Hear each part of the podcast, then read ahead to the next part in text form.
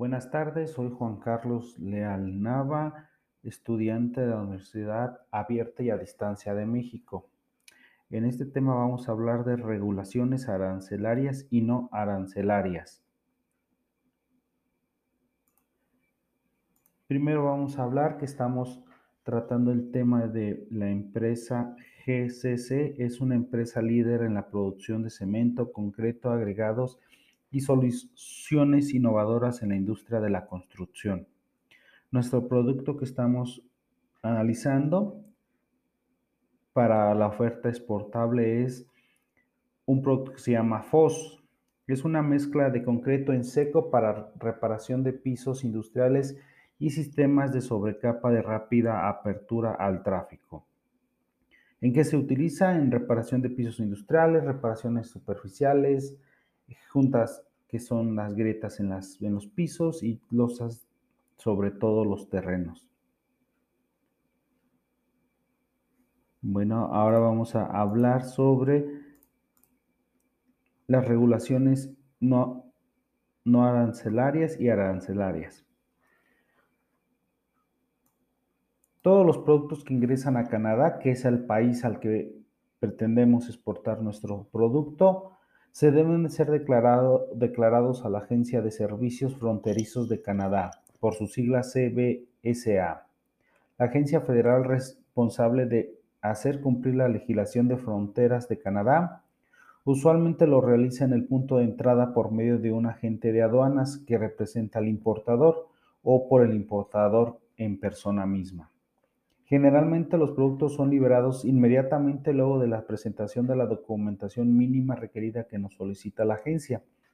En el lapso de pocos días el importador o la agente deben presentar los documentos finales de aduana y pagar todos los aranceles e impuestos adeudados. Para facilitar el despacho de los productos, los exportadores deberán asegurarse que la documentación proporcionada a los importadores sea oportuna y completa. La Agencia de Servicios Fronterizos de Canadá puede prestar asistencia para determinar los aranceles que el importador debe pagar sobre el producto.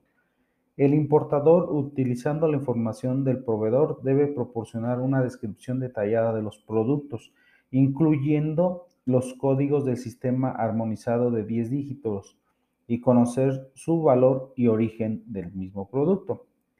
La agencia CBSA puede proporcionar asesoría sobre el método, clasificación y tratamiento de evaluación apropiada. Esto para que sea más rápido el proceso de introducción de nuestro producto hacia el mercado que queremos introducirlo.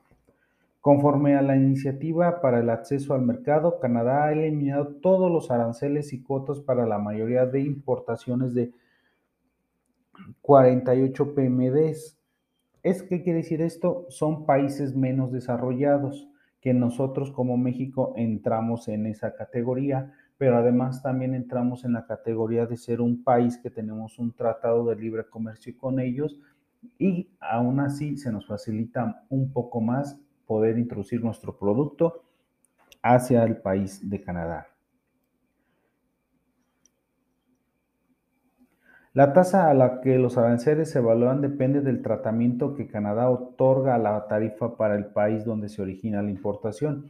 Obviamente, casi en este caso que es México, para importar nuestro producto que es el cemento, es, tenemos un arancel cero monetariamente, pero independiente de ese tenemos que pagar algunos permisos y todo que debemos entregar que ya se cumplió con todo eso, pero aranceles no tenemos. El tratamiento de la tarifa puede ser afectado por el origen de las materias primas y sus componentes, que puede ser que eh, algún producto lleve un material que se necesite pagar independientemente al producto global. Entonces, pero en este caso no tenemos al parecer ningún inconveniente para exportar nuestro producto.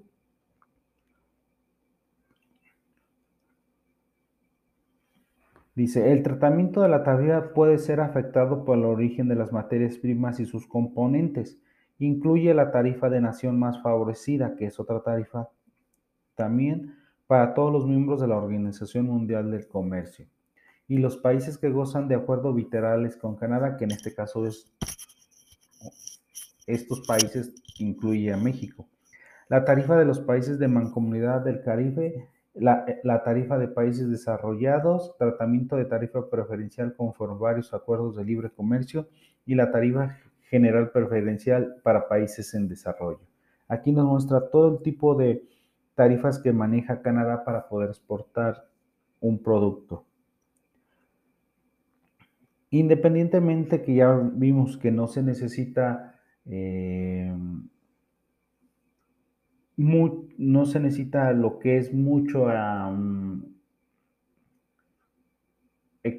tener pagar muchos aranceles porque en realidad es mínimo lo que vamos a pagar de aranceles si nos pide algunas otras cosas que no son este, cuantificables que son más que tenemos que tener en papeleo para poder entrar al país que son como la marca registrada. Una marca comercial es registrada por un periodo de 15 años a partir de la fecha del registro y es susceptible de ser renovada por periodos adicionales a 15, pero dicho registro puede ser cancelado si no se usa por tres años consecutivos.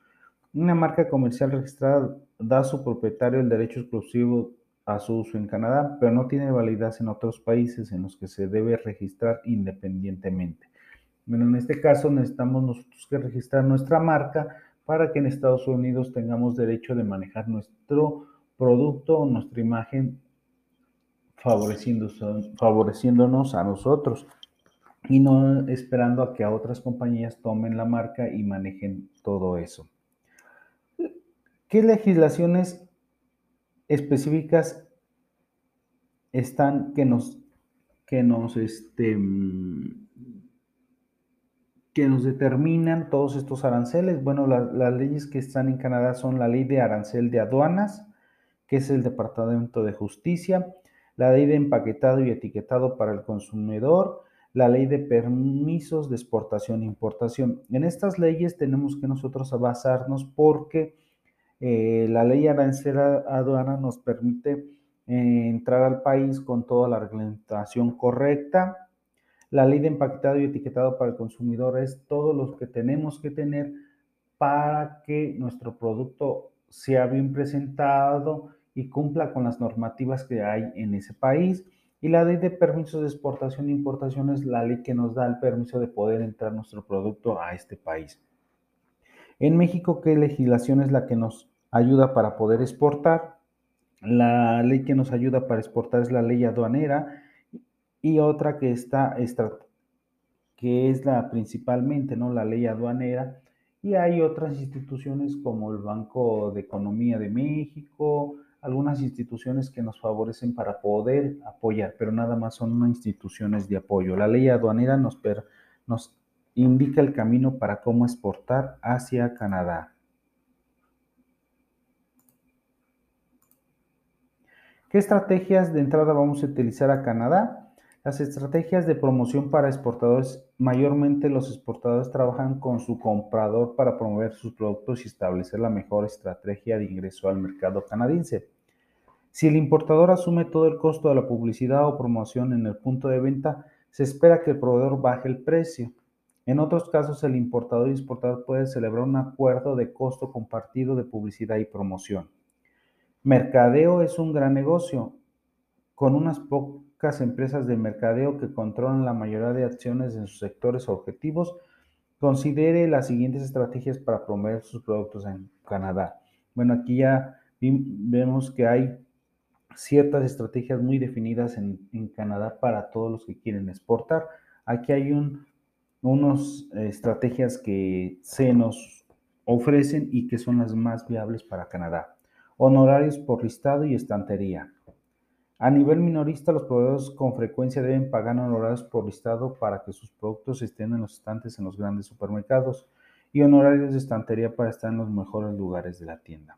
Volantes, impresos y en línea. Mientras que más y más canadienses están usando sus teléfonos inteligentes para comprar comparar precios y ver volantes digitales, cuando hacen sus compras, la gran mayoría continúa buscando promociones de volantes mensuales. Esta es una gran oportunidad que en este caso para nuestro producto sería más que nada este, entablar una promoción para empresas, eh, de naves industriales, de mm, comercios y todo eso para que nuestro producto tenga un mayor impacto. Otro importante que es para nosotros es ferias de exposición. Muchas ferias de exposición ofrecen la oportunidad de proporcionar sin costo entre los expositores. Asegúrense de presentar la información dentro del plazo para que su empresa y producto estén en la lista de la guía de la feria. La mayoría de las ferias cuentan con una oficina en la que los exportadores pueden dejar una publicación de prensa o folletos de la empresa. Si coordina con el, si, coordina con el embajador de su país para que visite su stand, recibirá más cobertura de los representantes en los medios de la feria. Aquí vemos que si tenemos un apoyo gubernamental tendremos un mayor impacto para que nuestro servicio o nuestro producto sea más visto en Canadá. Publicaciones comerciales. Las publicaciones comerciales y publicaciones y revistas comerciales con frecuencia publican una guía anual de compradores que pueden incluir avisos de exportadores. Promoción en línea. Las estrategias en línea incluyen un sitio web optimizado para búsqueda, videos con testimonios, catálogos en producto en línea, marketing dirigido a medios sociales. Hay otras que son folletos, concursos, correo directo, tarjetas de regalo, cupones, obsequios y eventos especiales. Bueno, ahora sí que es muy importante utilizar la mayoría de todas estas estrategias porque aunque son muy diversas, podemos utilizar de cada una de ellas una oportunidad para poder presentar nuestro producto y hacerlo amplio para que todo el mercado de Canadá lo pueda, lo pueda conocer. Bueno, hasta aquí mi actividad. Espero que se haya entendido y un saludo a todos. Hasta luego.